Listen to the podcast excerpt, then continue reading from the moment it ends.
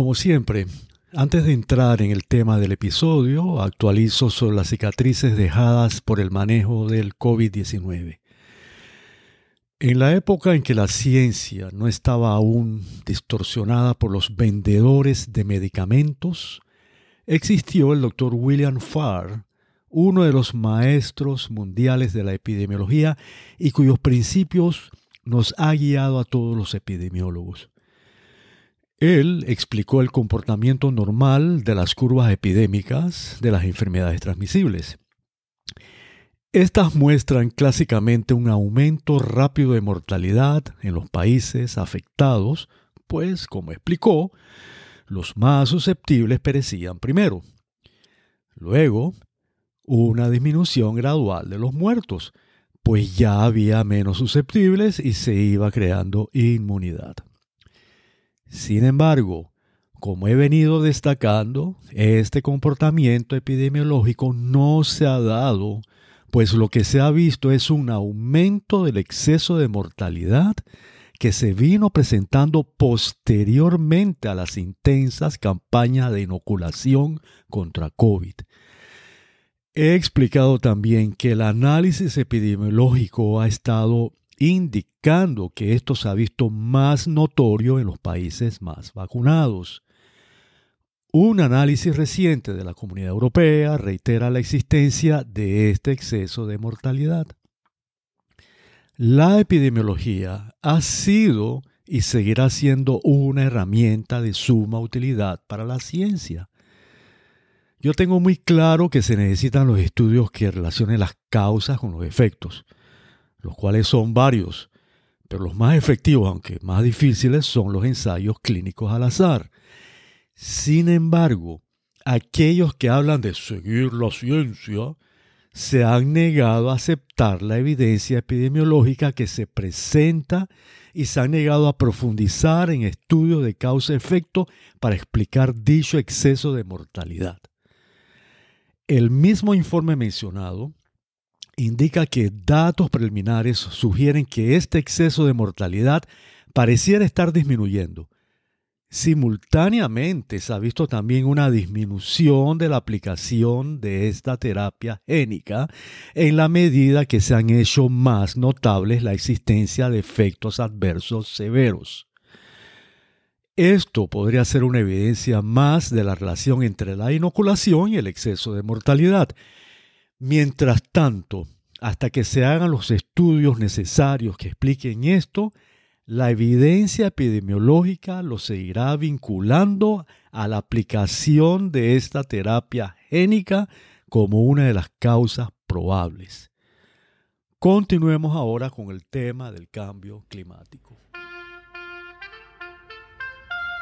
Hola Bienvenidos al episodio número 47 de nuestro podcast Grandes Fraudes Científicos y el décimo noveno de nuestra segunda temporada. Soy su anfitrión, el doctor Esteban Morales Mancuarte. En el episodio de la semana pasada decía que la IPCC tiende a relacionar los fenómenos del niño y de la niña con calamidades. El episodio pasado recordé nuevamente lo que es la IPCC. Por ejemplo, las altas temperaturas globales de los años 1977-1978 han sido asociados en los informes del IPCC con el niño de dichos años, considerado como un evento extremo y generado por un aumento del CO2 atmosférico. Además, se ha tratado de vincular el fenómeno de la niña con grandes sequías ocurridas en el medio oeste de los Estados Unidos. En este episodio paso a analizar la evidencia presentada por los expertos que contradice estas aseveraciones. De acuerdo con Michael Zibalin, autores que cito extensamente en mi libro, la asociación estadística de estos fenómenos con estas grandes sequías es profundamente débil. Los autores agregan que los fenómenos del niño, la niña, son eventos naturales cuya existencia había sido conocida por unos pocos climatólogos y la mayor parte de los marineros por muchísimos años, hasta que con la fuerte influencia de los medios noticiosos, el fake news, en años más recientes, estos pasan a ser vinculados con el clima y el calentamiento global. El doctor Michaels le preguntó al experto Ray Bryson de la Universidad de Wisconsin qué opinaba de esta relación. Cabe mencionar que esta consulta, además de extraña, es interesantísima, pues Bryson es precisamente uno de los más fuertes propulsores del paradigma del cambio climático de la ONU, por lo cual su respuesta tiene un enorme significado. Pues bien, esto fue eh, lo que dijo, que esto, esta relación es absolutamente equivocada, pues se ha demostrado que en los últimos 5.000 años ha habido brotes de agua fría a lo largo de la costa peruana, interrumpidos por intervalos conocidos como el niño. Bryson agregó que antes de esos 5.000 años siempre había agua tibia, por lo que había el niño continuo durante las eras de hielo y agua fría durante los interglaciales, o sea, las eras eh, calientes. En otras palabras, las ocurrencias de tipo el niño con agua tibia a lo largo de la costa van con glaciaciones, no con calentamiento. Jim O'Brien, de la Universidad Estatal de Florida, que ha estudiado el niño desde antes que se pusiera de moda, dijo que el niño ha existido desde siempre tal como se muestra en los estudios de corales de hace más de mil años. Por consiguiente, no tiene nada que ver con el calentamiento global ni nada por el estilo.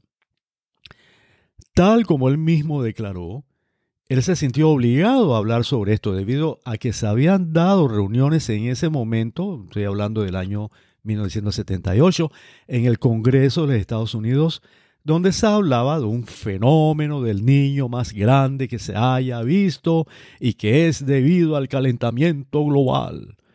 Cuando él, que ha estudiado toda su vida este fenómeno, tiene evidencias científicas de fenómenos del niño mucho mayores acaecidos hace miles de años. Finalmente, se han presentado evidencias científicas indicando que en realidad ambos fenómenos tienen una función reguladora de la temperatura terrestre. Por ejemplo, se han presentado estudios que evidencian que la presencia de estos fenómenos reducen el número de huracanes en el Atlántico. Como podemos ver de lo presentado hasta el momento, estos eventos distan mucho de ser fenómenos caóticos que producen calamidades.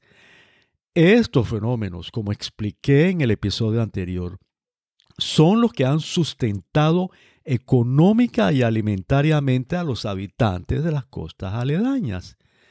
Estos eventos, por consiguiente, muestran más bien un ordenamiento natural que produce vida y bienestar. Si hay algo bien concreto y seguro que podemos sacar del estudio de estos eventos es que estos no son eventos inusuales, sino que son cotidianos, aunque no con la cotidianidad de las nubes, por ejemplo, sino más prolongada, pero en fin, cotidianos. Y más importante aún, estos revelan la presencia maravillosa de Dios que en su inmensa sabiduría ha creado un perfecto ordenamiento de nuestro mundo.